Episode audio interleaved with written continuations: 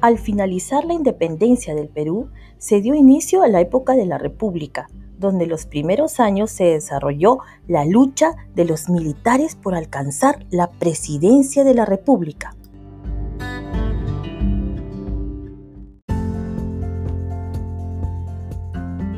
¿Qué es la República? Es una forma de gobierno a cargo de un jefe de Estado, llamado presidente, que es elegido a través de una votación en las elecciones.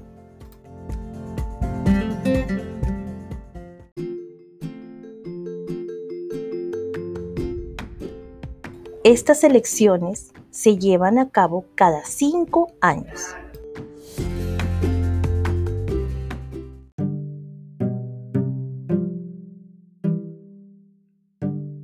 Es así como llegamos a nuestro actual presidente de la República, Martín Alberto Vizcarra Cornejo, de profesión ingeniero civil.